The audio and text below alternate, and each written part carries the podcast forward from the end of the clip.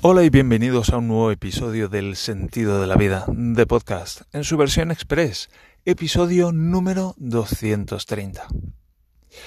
Son las ah, nueve y media de la mañana y estoy sentado en el coche y estoy sentado delante de la consulta del doctor porque esta mañana, de buena mañana, mientras a Lucas le cambiamos el pañal, hemos descubierto una garrapata.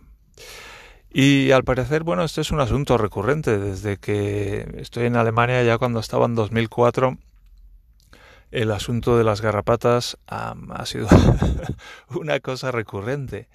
Y en particular porque hay que vacunarse contra las garrapatas. Tengo entendido, y esto son cosas que poco a poco he ido aprendiendo a lo largo de mi estancia en Alemania, primero que las garrapatas son aquí muy populares y segundo que transmiten enfermedades. Y en particular, bueno, pues hay que, hay que vacunarse contra las garrapatas. Yo llevo viviendo en Alemania pues en dos fases como ocho años tal vez y todavía no estoy, todavía no estoy vacunado. Y fue el año pasado cuando descubrí esto, es algo que voy aprendiendo como por etapas. Eh, fue el año pasado que descubrí que mm, que de las dos enfermedades que transmiten las garrapatas, una creo que es la encefalo, encefalitis o algo así, y que debe ser una inflamación del encéfalo, y la otra no recuerdo cuál es porque claro, me lo explican en alemán y tampoco es que tenga mucho interés, pero bueno, como se desprende del hecho de que todavía no me haya vacunado. Pues hay que vacunarse y solo me enteré el año pasado de que solo la vacuna solo protege de una de estas dos enfermedades que transmiten las garrapatas. En fin, vamos a... Supongo que ahora mismo le estarán sacando la garrapata al Lucky y en un brazo la tenía el pobre, en el brazo, brazo izquierdo creo, no, en el derecho, detrás. Y que todo quede simplemente en un susto.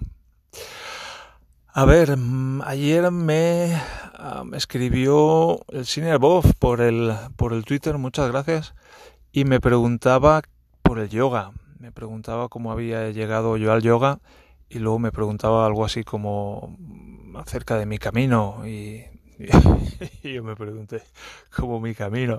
Tenía una cierta intuición acerca de lo que me estaba preguntando, pero quería saber más. Y me hablaba acerca de la iluminación y no sé qué. Y yo, mmm, muy interesante. Y bueno, son un poco dos temas diferentes, aunque están relacionados.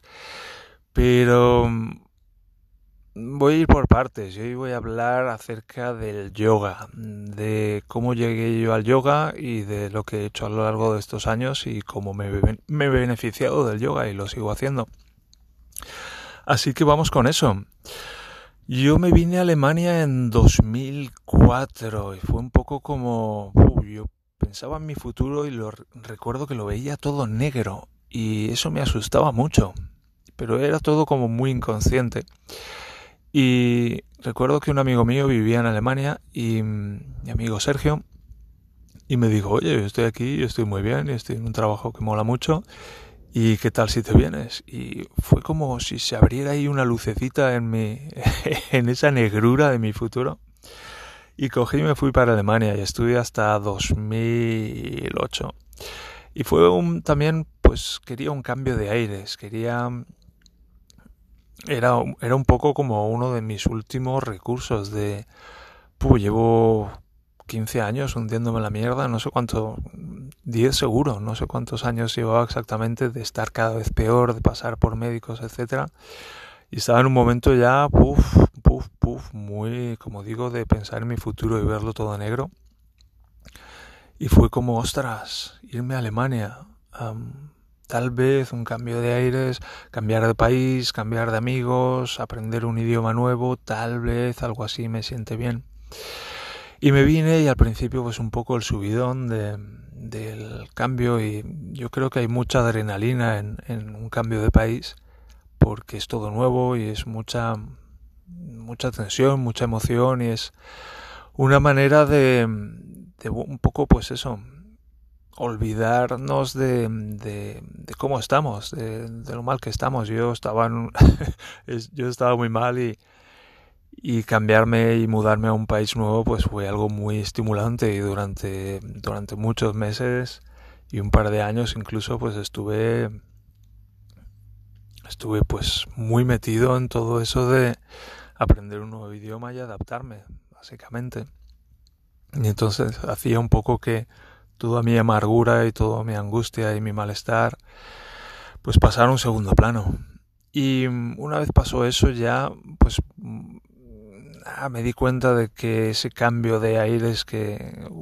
que, que, yo me había planteado pues no estaba surgiendo efecto y yo me estaba hundiendo todavía más en la mierda. Y fue pues a finales de 2007, 2008, poco antes de, volverme a España, que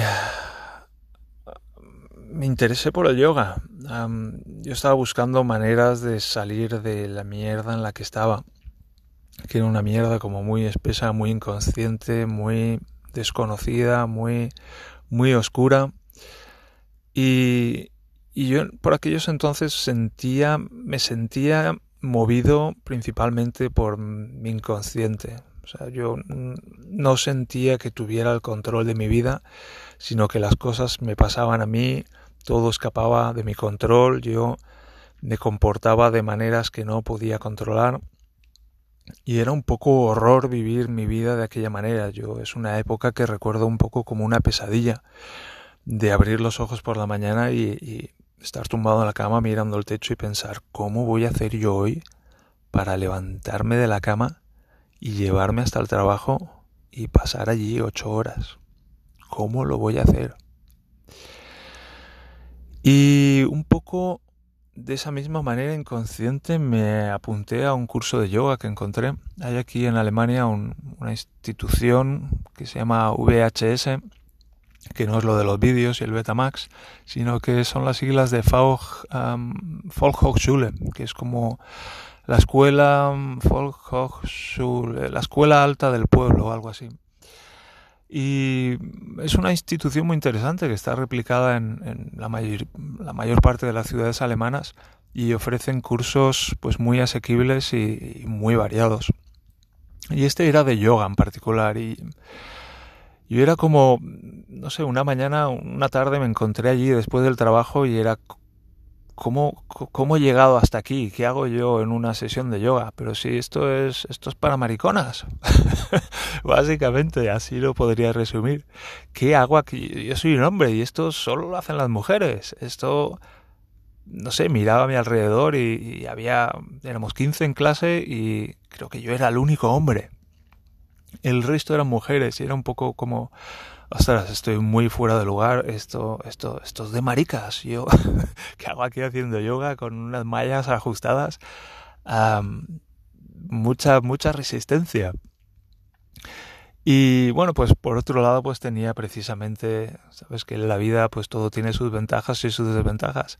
Si su desventaja era pues eso, me siento, me siento un poco marica aquí haciendo, haciendo yoga, esto que es prestando atención a mi respiración, y por otro lado, pues tenía la ventaja de eso, estar rodeado de mujeres con mallas ajustadas, muchas de ellas muy en forma.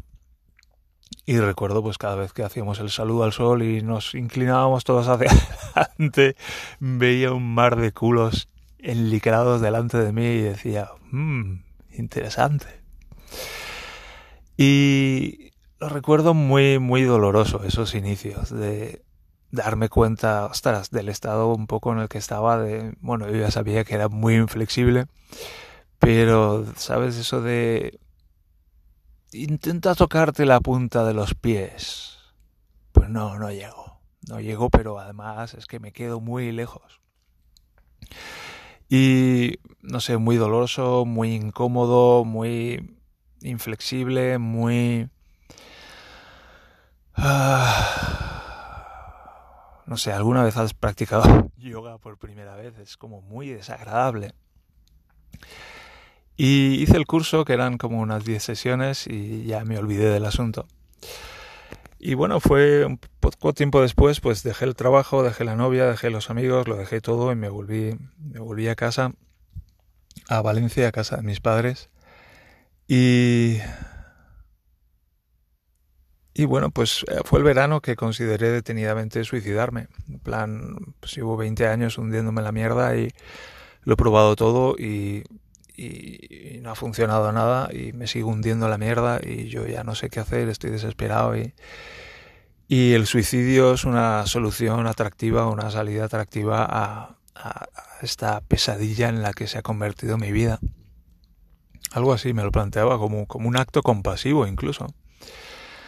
Pero yo tenía mi familia y mi familia me apoyaba y era como un poco injusto el, el terminar con mi vida y, y dejar, me imaginé el mi entierro y la gente, la sorpresa para mis padres y para mi hermana y, y tener que explicar, enfrentarse a, a, dar explicaciones acerca de por qué Javier se había suicidado, algo que no, algo que nadie esperaba.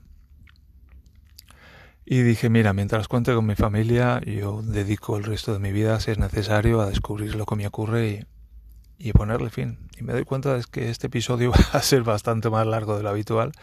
Pero mira, esta va a ser la ventaja de que mi hijo tenga hoy una garrapata. Todo tiene sus dos caras. Y... Y bueno, pues pasaron todavía un par de años hasta que descubrí el Big Crunch, que en otro capítulo puedo hablar más acerca de esto. Pero básicamente pues me di cuenta de que descubrí que mi cuerpo estaba increíblemente retorcido, que era una especie de milagro que yo no estuviera sintiendo un dolor loco y que y que bueno pues um, por un lado un alivio enorme de de saber por fin, después de más de 20 años de hundirme en la mierda, por qué me estaba hundiendo en la mierda. Y por el otro lado, pues darme cuenta de que tenía por delante un proceso de recuperación muy previsiblemente muy doloroso. Y una de las primeras cosas que decidí fue hacer yoga y compré, me fui, reuní, para mí salir de casa por entonces ah, tenía que ir al supermercado un par de veces por semana, por la semana y era algo para lo que me tenía que preparar mentalmente. Y de la misma manera pues me preparé mentalmente para ir a la FNAC y comprarme un libro de yoga y volví con él y me compré también una esterilla de yoga y, leí un poco acerca de yoga y también recordando pues lo que había aprendido en el curso. Y recuerdo el día que eso, que compré la esterilla de yoga y la extendí en el suelo y me tumbé encima y dije, madre de Dios. Me sentí como... Ah, Sabes, yo estaba muy entumecido y y bueno, pues la ventaja del entumecimiento era que no sentía nada, pero claro, sentir, no sentir nada es, es para mí es peor que, que, sentir dolor. No sentir nada es como estar un paso por, por antes de antes de estar muerto, es como estar muerto en vida. Y el suelo está muy duro y el suelo sirve como como de, toma de tierra, es para, para, descargar de alguna manera algún tipo de energía y, y también sirve para, para, ofrecer contraste. Es como puedes no sentirte a ti mismo, pero si te tumbas en el suelo, pues te vas a notar, porque el suelo está muy duro y va a hacer que te sientas a ti mismo. Y eso me ocurrió a mí, me tumbé en el suelo y Buah, me sentí como un tronco viejo, duro, seco, retorcido y me quedé horrorizado. Si ya me había horrorizado antes mirándome detenidamente en el espejo y viendo lo increíble y absurdamente que estaba retorcido, si eso fue en el plano visual, pues cuando me tumbé sobre el suelo fue en el plano cinestésico que llamamos, en el plano de las sensaciones, que llamamos en PNL. Y fue un shock, fue un shock. Y bueno, era una época en la que empecé a penetrar ese entumecimiento meditando y descubrí que detrás de ese entumecimiento pues había cantidades masivas de dolor. Y fue por esa época que para, para poder funcionar durante el día, y poder hacer yoga y poder hacer algunas cosas más, empecé a, fumar marihuana para, para gestionarme ese dolor que estaba empezando a desenterrar. Y empecé practicando una, una sesión de yoga por la mañana y otra por la tarde. Y lo estuve haciendo durante meses, hasta que hasta que ah, me di cuenta de que bueno, esto no era algo que iba a durar meses, sino que iba a durar años. Entonces me convenía encontrar un ritmo en el que me sintiera cómodo y tomármelo como una carrera de fondo. Y fue entonces cuando empecé a practicar yoga pues una vez al día. Y me hice, me, construí como mi propia sesión de yoga. lo hice muy analíticamente como era yo por entonces. Y entonces lo dividí como en cuatro partes. Había una primera parte en la que eran asanas, que son posiciones, posturas, en las que estaba tumbado sobre el suelo, boca arriba, luego había otra serie de asanas en, la que en las que estaba de pie, luego había otra serie de asanas en las que estaba boca abajo. Y había otra serie de asanas en las que estaba sentado. Y pues cogí los ejercicios que me habían venido bien en el, en el curso y cogí los ejercicios que me habían venido bien en el, en, en el libro, cosas que había ido probando del libro y em, y que me habían funcionado. Y poco a poco pues fui construyendo mi propia sesión de yoga que a día de hoy lo llamo mi Uncrunching Yoga Session. Así con un nombre exótico que mola más. y bueno, a lo largo de los años también cuando conocí a Daniela ella también practicaba yoga, entonces practicaba yoga con ella y, y también incorporé algunas cosas que ella hacía y que a mí que probé y que me vinieron bien. Entonces ha sido pues tenía su estructura inicial y, se ha ido modificando, ajustando un poco a lo largo de los años. Y es que llevo ya más de ocho años haciendo yoga y ya digo, los primeros meses dos veces al día y el resto del tiempo prácticamente una sesión diaria de aproximadamente unos 50 minutos dura la Uncrunching Yoga Session. Y me ha ido muy bien, me ha ido muy bien. Ha sido, es uno de mis pilares fundamentales de, mi recuperación. Y para mí yoga es medicina. Yo, yo lo tengo casi al mismo, al mismo nivel. Yoga salud, yoga es medicina. Y es como, para mí es como darme un masaje. Ahora estoy practicando yoga, por ejemplo, por las mañanas. Me levanto pronto, a las seis y media me suelo levantar ya tengo la esterilla em, en el suelo de la cocina, me tumbo y, empiezo a, practicar mi sesión. Y es como darme un masaje de buena mañana, es estirar los diferentes miembros, hay, hay cosas de fuerza y hay cosas de flexibilidad. Y es una combinación muy, muy equilibrada, muy agradable, muy saludable. Y también está esa parte de de estar pendiente de la respiración, de cómo estoy respirando y a la vez fluir entre las posturas y mientras estoy en la postura con mi respiración. De hecho, una vez estuve incluso contando la cantidad, el número de respiraciones que hacía en una sesión de yoga. Imagínate, pues eso, estar practicando yoga y estar contando las respiraciones que estás haciendo manteniendo el hilo. Y me salían casi 300 respiraciones. Y es, es, una pasada, es una pasada. A mí me encanta, yo lo he descubierto, es uno de, los mayores descubrimientos que he hecho en mi vida. Practicar yoga prácticamente diario, diariamente es una de las mejores decisiones que he tomado en mi vida y es una de las maneras en las que estoy salvando la vida a mí mismo. Junto con, con la meditación, y, con alguna cosa más, pero ya digo, son como la meditación y el yoga son de mis pilares fundamentales de, este proceso de recuperación.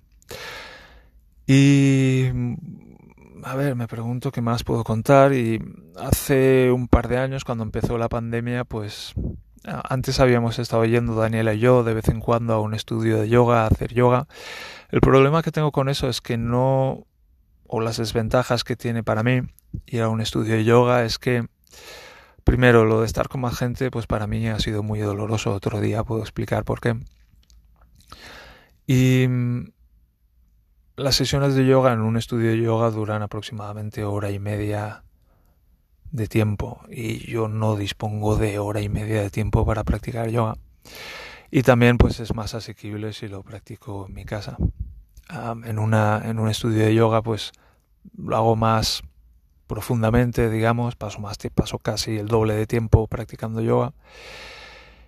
Pero es un poco como ¿qué hago? ¿Hago ejercicio en casa o voy a un gimnasio? Pues tiene sus ventajas sus desventajas y, y para mí hacer la sesión de yoga en casa pues tiene muchas ventajas. Y encontramos una app para, para practicar yoga en casa que se llama Down Dog que Down Dog es, una de, es el nombre de una de las asanas, es quizá una de las más representativas del yoga, que es esa de estar con las palmas de, los de las manos apoyadas y levantando el culo y con los pies en el otro extremo. Eso es el perro con la guardia baja o algo así, creo que se llama en español. la mayor parte del yoga que conozco es en alemán o en inglés. Y ya digo, Down Dog tiene unas ofertas de no sé si son 35 dólares o euros al año. Y, está hecha con mucho gusto. Hay una profesora que va haciendo la sesión. Y una de las cosas que tiene que nos interesó mucho fue que se pueden hacer muchos ajustes de la sesión. Hay diferentes ah, tipos de yoga. se puede poner el foco en una parte del cuerpo. Se puede poner la dura, ajustar la duración de la sesión. Puedes hacer, por ejemplo, 20 minutos de yoga se puede poner música, sin música, con los nombres de las asanas, sin los nombres, en fin, tiene muchos ajustes diferentes y a Daniela y a mí nos permitía pues negociar una sesión de yoga que pudiéramos hacer los dos conjuntamente. Ella ha estado practicando mucho lo que se llama el yin yoga, que es un tipo de yoga que bueno, va con la energía yin, que es la energía femenina que hay en todos nosotros, y son asanas mucho más largas son ah, se, se, entra uno en la postura y se queda a lo mejor un minuto o dos minutos en la postura. Y es muy interesante pues a darse cuenta cada uno de cómo va entrando poco a poco en la postura a medida que, que pasa el tiempo. Es a lo mejor es ah, sentado con los pies hacia adelante y, y dejándose caer encima de, de las piernas. Y como pues al principio estás te notas como que te empujas hacia adelante y te quedas en un cierto punto y si permaneces ahí un minuto, dos, tres minutos, notas como como que te vas ablandando y vas uh, poco a poco cayendo en la postura. Es una, es una experiencia muy curiosa muy interesante. Y, es un poco la gracia del yoga, es, y también, bueno, pues de, este camino tal vez que, al que se refería Sinerbov, de autodescubrimiento, de, es lo mismo que sucede meditando. Que, bueno, meditando pues hay muchas fases y es un proceso y va cambiando la experiencia a lo largo de los años. Pero es ese darse cuenta al principio sobre todo de estoy sentado y no está pasando nada. Y es como muy aburrido porque no pasa nada. Y, y es un poco darse cuenta de que, ostras, qué bien que no pasa nada. ¿Sabes? llevo aquí dos minutos y, y no pasa nada.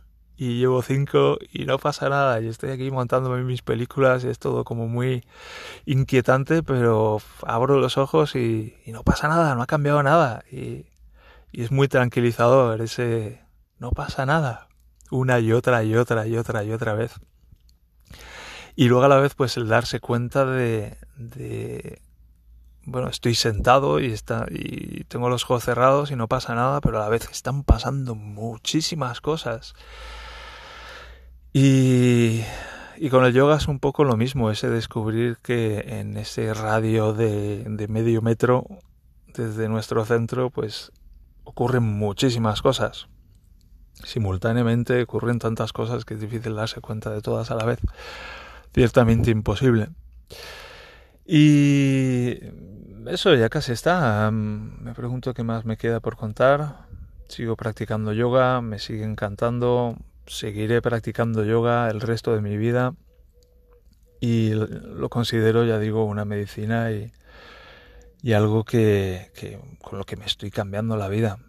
Es una, es una pasada el yoga. ¿Qué más? Pues eso, desde aquí si os interesa el asunto del yoga, pues por, por algo es y, que animaros y invitaros a, descubrir el yoga porque es una pasada. Eh, muchas veces, pues especialmente los hombres que somos muy... tenemos muchas reticencias para muchas cosas, mucha inflexibilidad, mucha, mucha resistencia pues llegamos al yoga, pues eso, con resistencias y con mucha reticencia.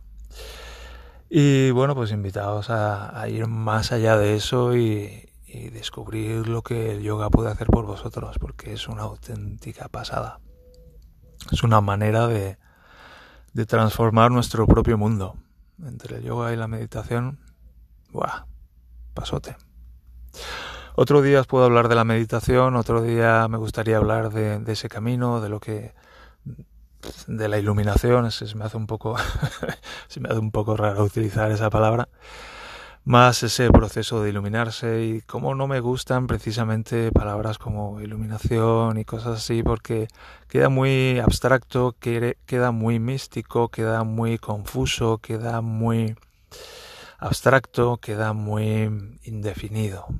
Y a veces eso tiene una utilidad, es el de, bueno, pues cual, es una metáfora y las metáforas pues son herramientas de comunicación, pero a la vez me doy cuenta de que muchas veces pues abusamos de, de, ese, de esas abstracciones y de esas de ese misticismo y de, de revestir cosas que son muy naturales de, de una manera innecesariamente misteriosa, por ponerlo así, de alguna manera. Y una de las cosas que me gustaría hacer en próximos episodios pues es desmitificar el misticismo. Así que, bueno, me ha encantado hablar de esto, tanto como de la Fórmula 1. Muchas gracias, Inerwolf, por esta, por esta sugerencia. Si os surgen preguntas, pues encantado de responderos humildemente y buenamente lo que pueda, desde mi propia experiencia. Y me despido de este podcast especial, especialmente largo, en el que he hablado de yoga. Así que que estéis muy bien, hasta el próximo episodio.